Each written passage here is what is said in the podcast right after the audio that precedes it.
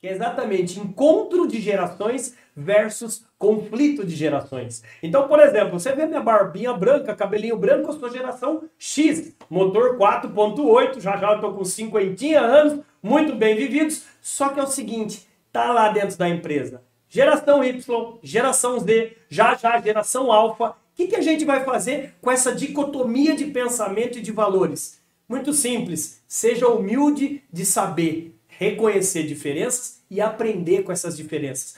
Porém, você como líder, você como gestor, você como empresário, coloque seu propósito na mesa a partir da primeira hora, a, partir do primeiro dia, para você não ser refém de novos modismos. Não é porque você é geração X ou baby boomer, que é diferente desse novo contratado, que você não vai colocar o seu DNA. Então, o que eu sempre falo, tenha paciência, seja uma sanfona no sentido de ser flexível, de escutar as diferenças, mas tatue o seu modus operandi. E lembre-se, se a pessoa não se adequar a você, ou seja, se a pessoa acha que é o mundo que tem que se adequar a ela para o mundo girar, manda embora.